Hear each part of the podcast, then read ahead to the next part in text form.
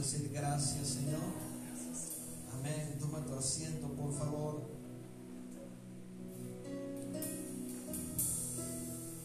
Gracias, Jesús. Aleluya.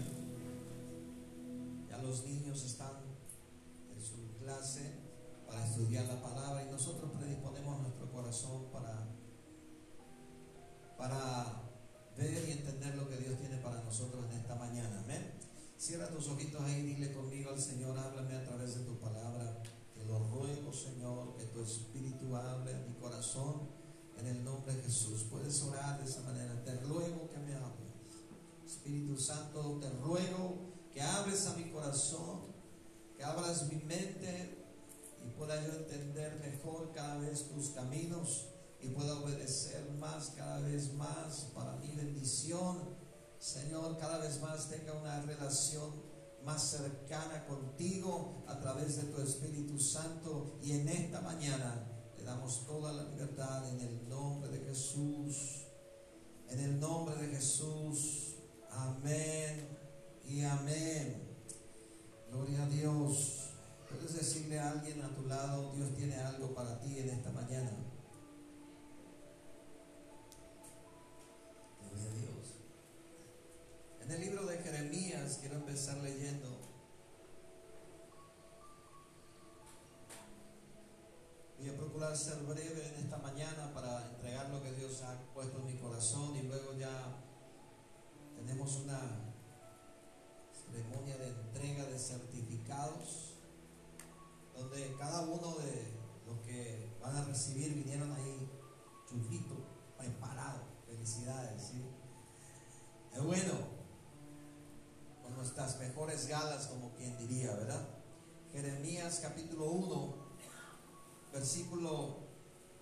18 en adelante hasta el 19.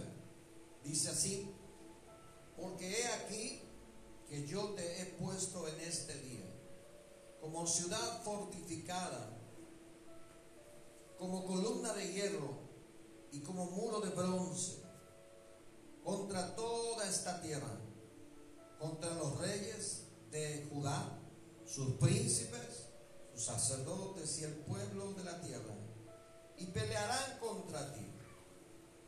Pero no te vencerán, porque yo estoy contigo, dice Jehová, para librarte. Amén.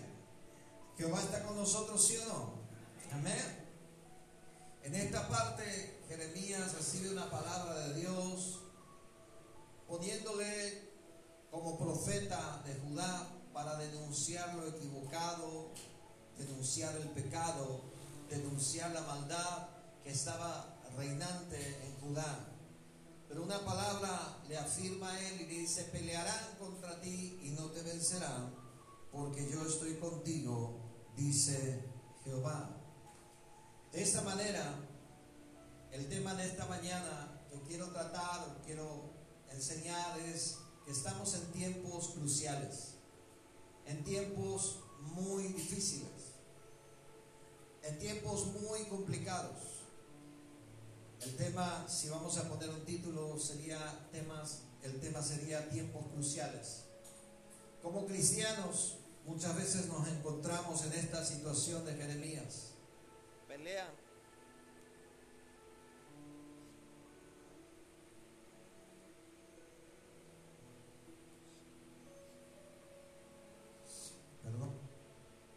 pelean contra nosotros.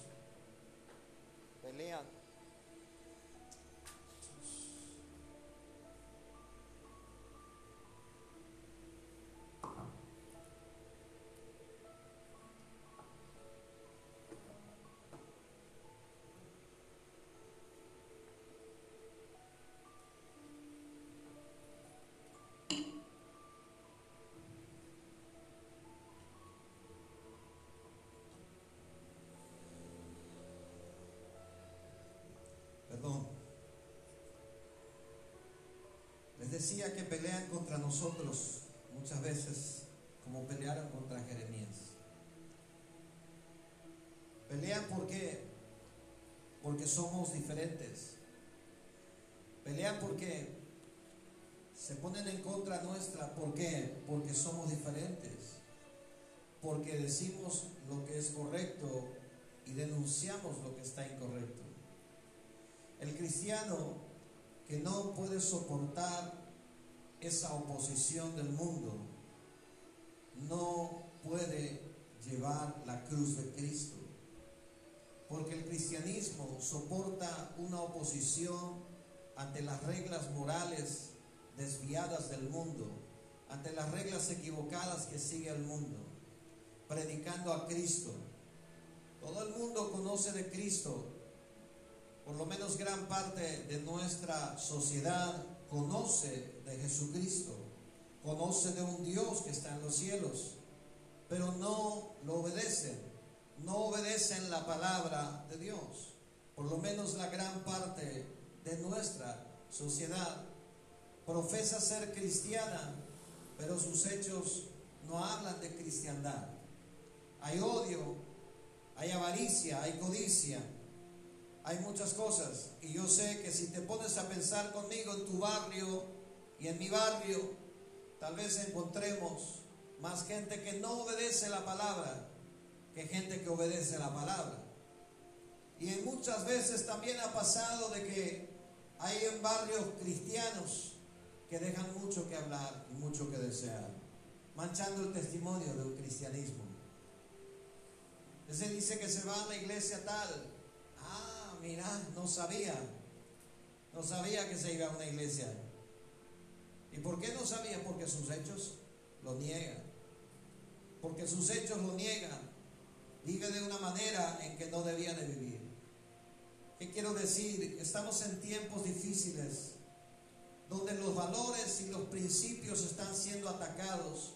Nuestras creencias morales y principios bíblicos y valores que profesamos están siendo atacados. Donde de aquí a poco, de aquí a no mucho tiempo, nosotros aquí en esta ciudad y en este país seremos considerados como un criminal de odio, como un crimen de odio que estamos cometiendo si simplemente decimos, esta persona tiene una orientación sexual que no está bien. Sin embargo, cuando ellos digan por nosotros, esta gente cree en la Biblia y los principios y valores de la Biblia que ya son del pasado, que ya son retrógrados, que no se tienen que practicar, eso no sería un crimen de odio. Eso sería una libertad de expresión.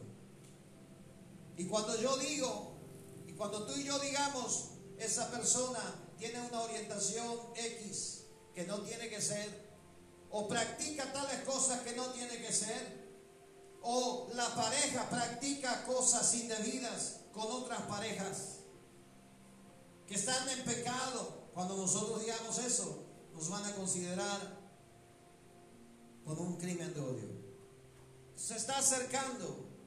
Están atacando los valores y los principios que han trascendido en el mundo y en toda la historia para sostener nuestra fe bíblica. Los valores bíblicos que nosotros practicamos y que nosotros creemos no está en base a tendencias o modernidades, sino en base a la palabra de Dios. Tus valores, mis valores, mis principios no se manejan por las redes sociales, por los likes, por cuántos tienen me gusta. No, nuestros valores y nuestros principios y nuestras creencias se manejan por la Biblia, aunque no tengan muchos likes, aunque no tengan muchos me gusta. Y esa es la cuestión que tú y yo vivimos como Jeremías en un tiempo crucial, en donde sí o sí cada padre, cada madre, cada hermano, cada joven, cada niña, cada niño, adolescente tendrá que decidir entre hacer lo bueno o hacer lo malo. Hay muchas clases de personas en esta sociedad. Voy a tratar de dar algunos ejemplos y tratar de ilustrar más o menos lo que vivimos. Están las personas guiadas por las autoridades, los que son guiados por la opinión de la mayoría especial.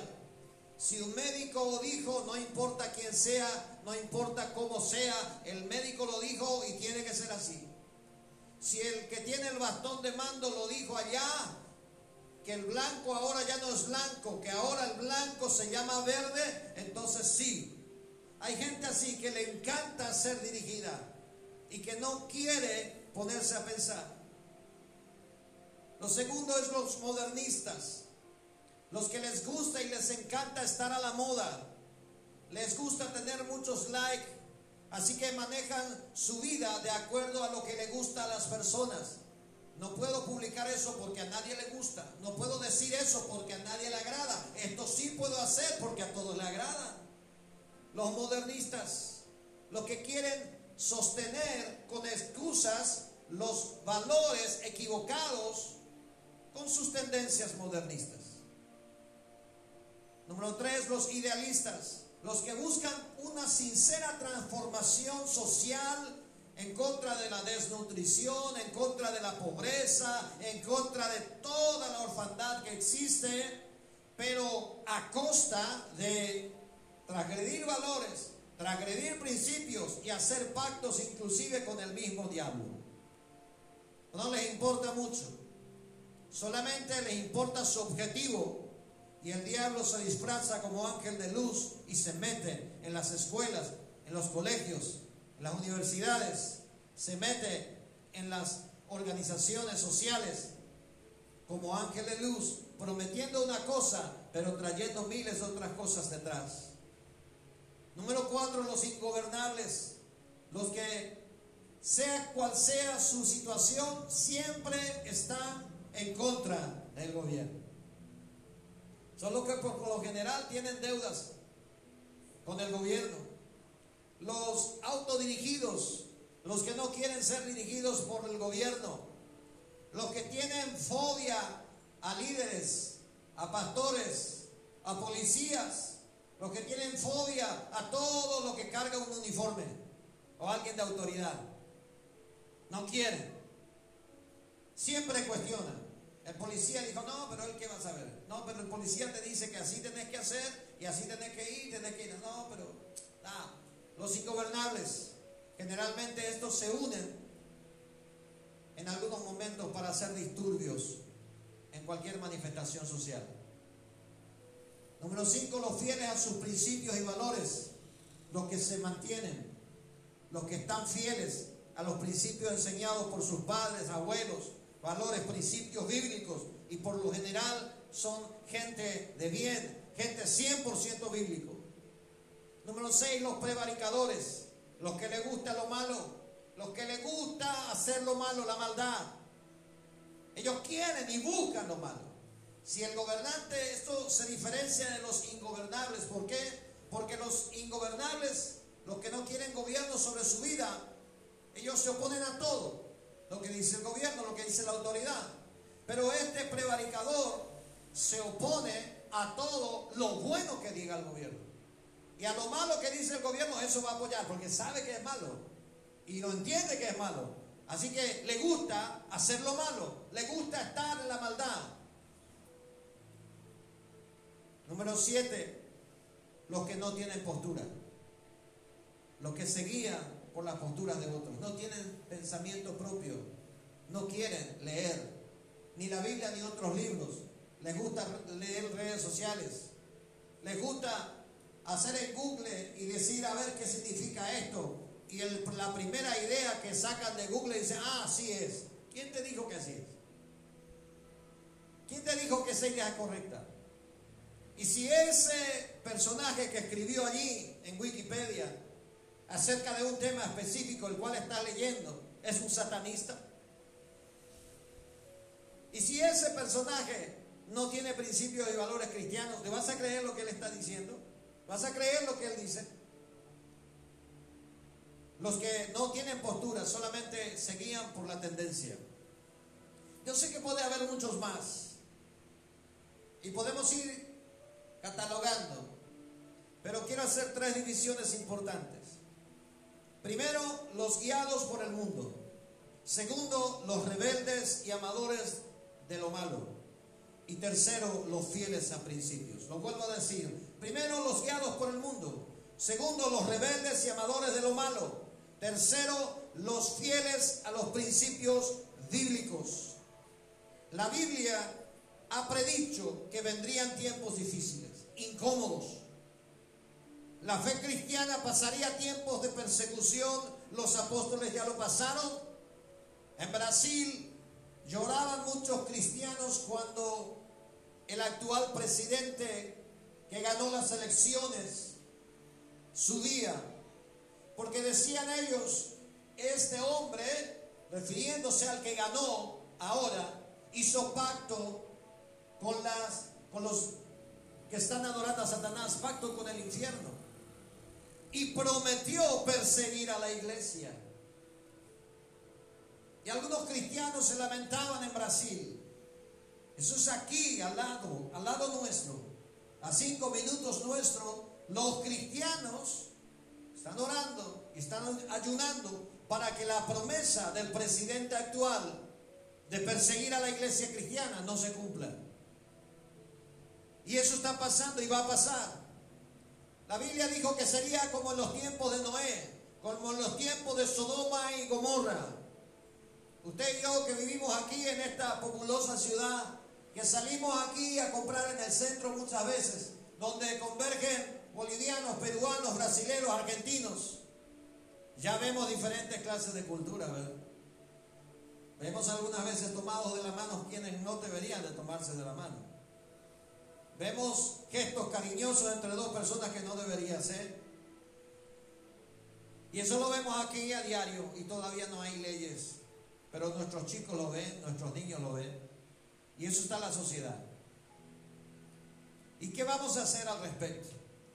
La Biblia lo predijo, esto va a pasar, como en los tiempos de Sodoma y Gomorra, pero vendrá el arrebatamiento, vendrá el fin. Y antes de eso, tú y yo vamos a estar preparados para irnos con Él. Amén. Pero ¿qué hacemos mientras tanto? Les dije que había tres clases, los guiados por el mundo. En Romanos capítulo 12, versículo 2 dice, no vivan según el modelo de este mundo. Mejor dejen que Dios cambie su vida con una nueva manera de pensar y así podrán saber lo que Dios quiere para ustedes y también lo que es bueno, perfecto y agradable a Él. Dice, no vivan de acuerdo a lo que piensa el mundo. El mundo piensa que si deja de trabajar un domingo, mañana lunes amanecerá pobre. El mundo piensa que el dinero lo es todo. El mundo piensa que la riqueza lo es todo. El mundo piensa que lo que tú sientes y lo que yo siento vale más que lo que Dios dice. La palabra de Dios dice es pecado y dice, no, pero tú te sientes bien, entonces está bien, excelente, anda adelante. Dios te entiende. Eso no dice la Biblia. Eso no dice la palabra de Dios. No se amolden a lo que el mundo dice, más conviértanse, dice, mejor en sus pensamientos para amoldarse a lo que Dios quiere y puedan conocer lo que es bueno. Así que está mal amoldarse a lo que el mundo dice. El segundo grupo que les dije es los rebeldes y amadores de lo malo. La Biblia ha pasado por muchas etapas y en una etapa también el profeta Isaías capítulo 5 versículo 20 advierte. Isaías capítulo 5 versículo 20 dice, ¿Qué mal les irá a los que a lo malo llaman bueno y a lo bueno llaman malo? Los que tienen por luz a la oscuridad y por oscuridad a la luz. Los que dicen que lo amargo es dulce y que lo dulce es amargo. ¿Qué mal les irá? Dios advierte a su pueblo y en esta mañana nosotros no se engañen Tal vez tenga muchos likes, muchos me gusta, muchos seguidores, muchos le aplaudan. Pero si está haciendo algo mal y está llamando bueno a lo malo, mal le va a ir. Mal le va a ir. No importa quién sea. La sociedad ha caído en una tendencia muy peligrosa. Endiosando, idolatrando a gente que practica valores antibíblicos que practica y dice cosas anti-valores, como le llamamos nosotros. El ejemplo de nuestra Biblia podemos ver a Josué. Josué entró a la tierra de Canaán con un grupo de personas. Dos millones y medio de personas salieron con Moisés y entraban a la tierra de Canaán para poseer. Y Moisés había muerto y Josué era el líder. Para Josué no fue fácil, 40 años de esclavitud, 40 años en el desierto y ahora, 30 años después, en Canaán, repartiendo la tierra, ayudándole a ellos. Josué capítulo 24, versículo 15. ¿Qué es lo que dice Josué capítulo 24, versículo 15? Y esta versión dice, si no desean servir al Señor, Josué les habla al pueblo.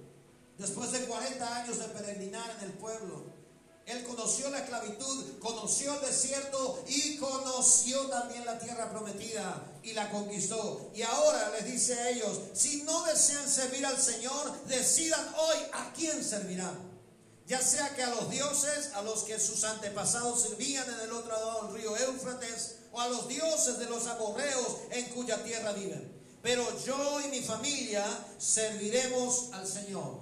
Diga conmigo, yo y mi familia. Dígame fuerte, yo y mi familia serviremos al Señor. La cuestión es a quién vas a servir, porque a alguien vas a terminar sirviendo. La cuestión es decidir a quién vas a representar aquí en la tierra. Porque a alguien vas a representar. Porque de algún lado te va a tocar estar. Yo prefiero estar del lado que aquel que venció y que dio vida y que me salvó y que me lleva a la eternidad. Dios había preparado un gran líder, a Josué. Él vio la idolatría en el pueblo, él vio el apartarse del pueblo y él se levanta a hacer este discurso bien fuerte y le dice, decídanse a quién van a servir, a quién van a adorar. Si van a servir a los dioses o si van a servir a Dios. Pero yo en mi casa no hay negocio. Yo en mi casa serviremos a Jehová.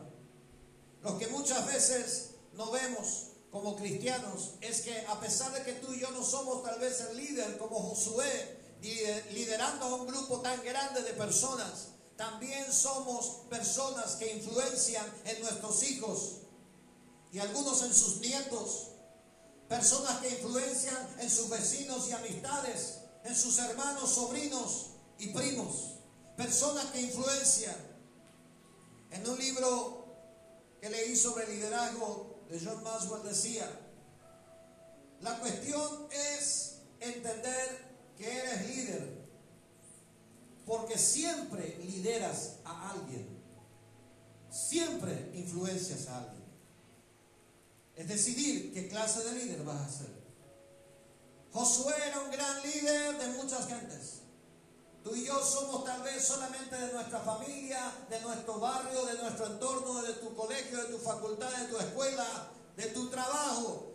Pero al fin de cuentas a alguien influencias, alguien te ve, alguien te mira, alguien ve tus principios, alguien ve tus valores.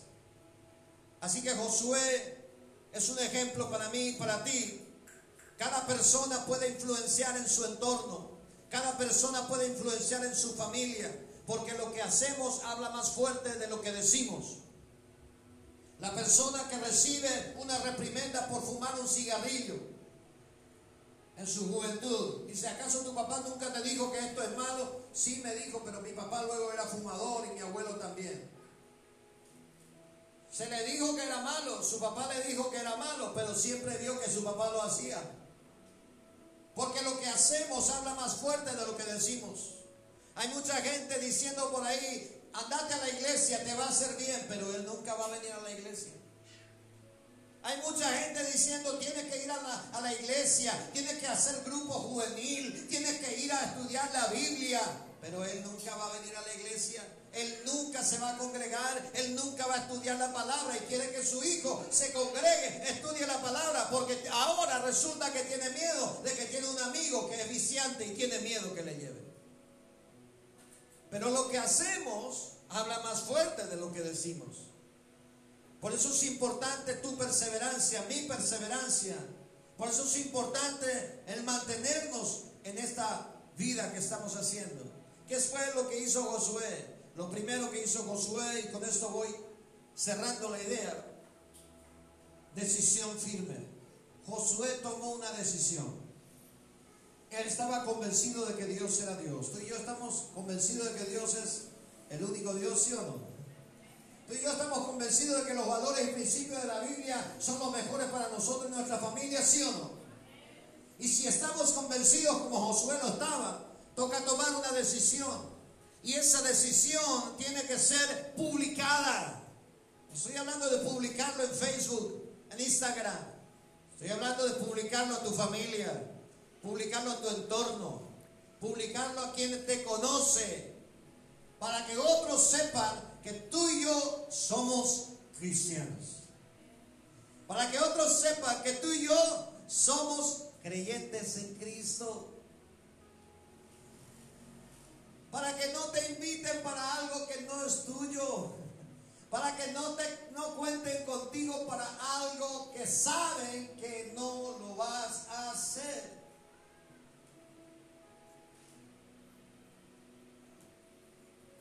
Yo creo de que necesitamos una decisión fuerte hoy en día. Josué se paró frente al pueblo y les dijo, yo les quiero decir algo.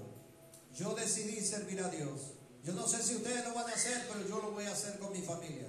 Así que si hoy, en otras palabras, Josué estaba diciendo, ¿sabe qué? Hasta aquí yo soy el líder de ustedes.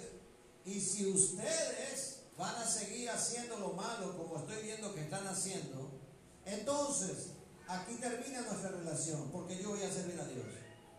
Yo voy a servir a Dios. Eso es lo que estaba diciendo Josué en pocas palabras. ¿Sabe qué? A partir de hoy ya no me tienen como líder. Si es que ustedes quieren seguir sirviendo a otros dioses, yo voy a servir a Jehová. Lo que Josué estaba delimitando era un límite para cortar relación con todo lo malo que no agradaba a Jehová. ¿Cuál fue la respuesta del pueblo? El pueblo se arrodilló, pidió perdón, hicieron pacto, renovaron, le dijeron a Josué, no, nosotros serviremos a Jehová y no nos apartaremos de nuestro Dios y guardaremos. Y Josué volvió a escribir, dice la palabra, las leyes de Dios y le entregó, hicieron pacto otra vez, renovaron su pacto con Dios. Pero ¿qué pasó? Josué murió, murió también el último sacerdote y el pueblo se desvió de la palabra. El pueblo mintió. Porque el pueblo, la gente se olvida fácil de lo que le promete a Dios. En los momentos de necesidad, muchas veces venimos al altar y dicen, yo te prometo que nunca más voy a dejar. Pero cuando te va bien, te olvidas de lo que prometiste. Venimos al altar de Dios, Señor, dame ese trabajo, Señor, tengo tanta deuda, inforcón, esto, Dios te bendice. Y le prometes, y dices, yo no me voy a apartar de tu camino, nunca voy a dejar de sembrar, nunca voy a venir a dejar de venir a la iglesia, voy a ser fiel con mi diezmo. Y luego pasa el tiempo y no lo hacemos, porque el hombre termina olvidando su promesa. Eso le pasó al pueblo. En jueces hay una debacle espiritual, por decir de una manera, después de Josué. La decisión firme allana una bendición futura. La decisión firme allana, prepara una bendición futura. En Ruth capítulo 1, versículo 15 al 16, vamos a leer Ruth capítulo 1, versículo 15 al 16. Lo tenemos allí, 15 y 16. Dice la palabra allí. Y Noemí dijo, he aquí tu cuñada se ha vuelto a su pueblo y sus dioses. Vuélvete tú tras ella también. Noemí le habla a su nuera, versículo 16. Dice, respondió Ruth, no me ruegues que te deje y me aparte de ti. Porque donde quiera que tú fueres, iré yo. Y donde quiera que tú vivieres, viviré. Tu pueblo será mi pueblo y tu Dios será mi Dios. Esta persona que era moabita decidió que Dios sería su Dios y entró en la genealogía del Mesías. Siendo que Dios había prometido y había ordenado, no entrará en la congregación de Jehová ni moabita ni amonita. Pero había una moabita que dijo, no, yo voy a cambiar eso. Yo decido servir a Dios. Y cambió su generación. ¿Cuántos están aquí que pueden cambiar su generación? Amén. Tú y yo lo podemos hacer, decisión firme. Las dudas sin embargo, detienen nuestra bendición y futuro de progreso. Las dudas detienen la bendición y el futuro de progreso. Primera de Reyes 18, 21. Toda duda, toda incredulidad. Primera de Reyes 18, 21. Elías se enfrenta al pueblo. Dice la palabra de Dios, y acercándose Elías a todo el pueblo dijo, ¿hasta cuándo claudicaréis vosotros entre dos pensamientos? Fíjense, dos pensamientos. Si Jehová es Dios, seguidle. Y si Baal, ir pos de él. Y el pueblo no respondió palabra. El pueblo estaba dudando. El pueblo estaba dudando. Muchos creyentes dudan de que Dios es Dios. Por eso la bendición no llega. No, pastor, porque nosotros creemos que Dios es Dios y yo siempre creí, pero si tus hechos no adoran a Dios, como Elías, falta una confrontación en nuestra vida. Como Josué, falta confrontar nuestra vida. Dice, si realmente crees en Dios, pues obedécele. Y si no crees en Dios, pues vete. Esa fue la palabra de Josué, esa es la palabra de Elías. Si realmente crees en Dios, pues adórale. Decisión firme. Porque la decisión firme allana la bendición futura y las dudas y la incredulidad, los dos pensamientos hacen que nuestro futuro se estanque y no tengamos la bendición. Número dos, creer en Dios. Creer en Dios. Deuteronomio 4:40 dice, y guardarás sus estatutos y mandamientos, los cuales yo te mando hoy, para que te vaya bien a ti y a tus hijos después de ti, y prolongues tus días sobre la tierra que Jehová tu Dios te da para siempre. Esto lo dijo Dios a Moisés, Josué lo creyó. Por eso dijo Josué, yo creo esa palabra. Y yo me voy a parar. No importa lo que Canaán me esté enseñando. No importa lo que Canaán, no importa si pierdo seguidores en el pueblo de Israel. Se van a ir todos. Yo me imagino la familia de Josué, la esposa de Josué. Tal vez le dice, así le vas a decir al pueblo. Sí, le voy a decir así. Y te van a dejar, pues que me dejen, no me importa. Porque yo creo de que Dios dijo a través de Moisés que si yo creo en Él, que si le obedezco, hay bendición para mis hijos y Dios va a prolongar mi bendición. ¿A quién vas a creer? ¿A lo que dice el mundo? ¿A lo que dice Dios? ¿A quién vas a obedecer? ¿A lo que dice la gente o a lo que dice la palabra? Es una decisión y una creencia. Proverbio 22, 6 dice, instruye al niño en su camino y aun cuando fuere viejo no se apartará de él. Por eso hacemos con los niños. Por eso los adolescentes están sentados aquí escuchando la palabra. Porque nosotros creemos en instruir desde la niñez para que cuando fuere viejo no se aparte de su palabra. Ellos tomarán su decisión, yo estoy consciente de eso, pero yo tomo mi decisión, así como Josué, de instruirlos en la palabra, enseñarlos en la palabra y permitir que ellos sepan de Dios. Número tres, pedir a Dios la intervención de nuestra familia y encargar todo a Él.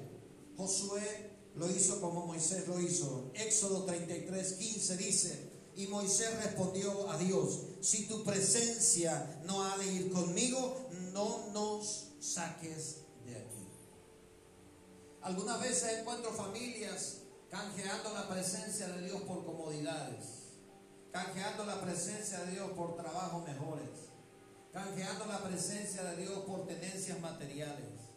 Nada puede sustituir las tendencias materiales, las tendencias que estamos viendo, el materialismo, no trae la felicidad, no trae la felicidad para tu familia, hermano, hermana, no. Si esperas tener más dinero para ser feliz, no, eso no trae nada. Eso no trae nada. Dios te quiere bendecido, sí te quiere bendecido. Dios te quiere prosperar, sí te quiere prosperar. Pero eso no traerá tu felicidad. El gozo del Señor que está en mi corazón es mi fortaleza. Amén. Así pase dificultades o pase penumbras. Nunca canjees la presencia de Dios por algo efímero que puede terminar. Entonces pedir a Dios la intervención de nuestra familia y entregarle todo a Él es fundamental. En esta mañana yo quiero invitarte a tomar una decisión, así como Josué. ¿Cómo nos vamos a parar ante la gente que está golpeando nuestros valores? Nadie te va a querer en tu barrio si empiezas a decir que tú no aceptas eso. Nadie te va a querer. Te van a tildar de homofóbico, te van a tildar de muchas cosas, de religioso, te van a tildar en muchas otras maneras. Pero tú y yo sabemos de que obedeciendo a Dios vamos a conquistar y vamos a prosperar. Deuteronomio 4.9 dice, por tanto, y esto va para nosotros, guárdate y guarda tu alma con diligencia. ¿Qué nos dice Dios? Guárdate y guarda tu alma con diligencia. ¿Para qué? Para que no te olvides de las cosas que Dios te ha mostrado. Para que no te olvides cómo Dios te bendijo. Para que no te olvides cómo Dios te sacó.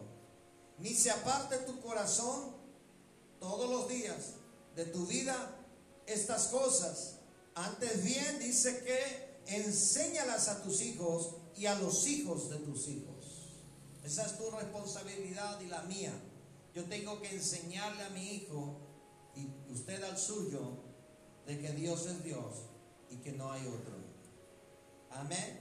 No pase la responsabilidad a la iglesia. Usted y yo tenemos que enseñarle que Dios es Dios. Amén. Porque ni la iglesia va a corregirlo, ni el reformatorio, ni la cárcel, si nosotros no lo adoctrinamos en casa. Dios es Dios. Hay que respetarlo. Hay que honrarlo, ¿no es cierto? Esa es la responsabilidad tuya y mía. ¿Cómo nos vamos a parar frente a los que quieren afectar nuestros valores y principios? Creyendo en la palabra de Dios. Porque no vamos a ser populares y se acercan los tiempos que tú y yo no vamos a ser populares, vamos a necesitar. No se trata de popularidad, se trata de obedecer las reglas de Dios. Y no te preocupes que Dios va a ir poniendo a gente llamada para que se convierta a Cristo. Pero yo te quiero hacer una pregunta. Si crees en Dios, ¿realmente estás decidiendo servirle a Él? Porque a alguien vas a terminar sirviendo. O al dinero, o a tus gustos, o al mundo, o las cosas carnales. ¿Crees en Dios realmente y en su palabra para que Él te bendiga? ¿Le pides a Dios realmente? Otra pregunta. Que Él esté con tu vida y tu familia. Que en esta mañana todos digamos, yo decido servir a Dios. Yo no puedo obligarte, pero quiero invitarte. Quiero invitarte a ponerte de pie en esta mañana. Aleluya. Y vamos a orar de esa manera. Aleluya. Bendito Jesús. Padre, he compartido lo que tú has puesto en mi corazón.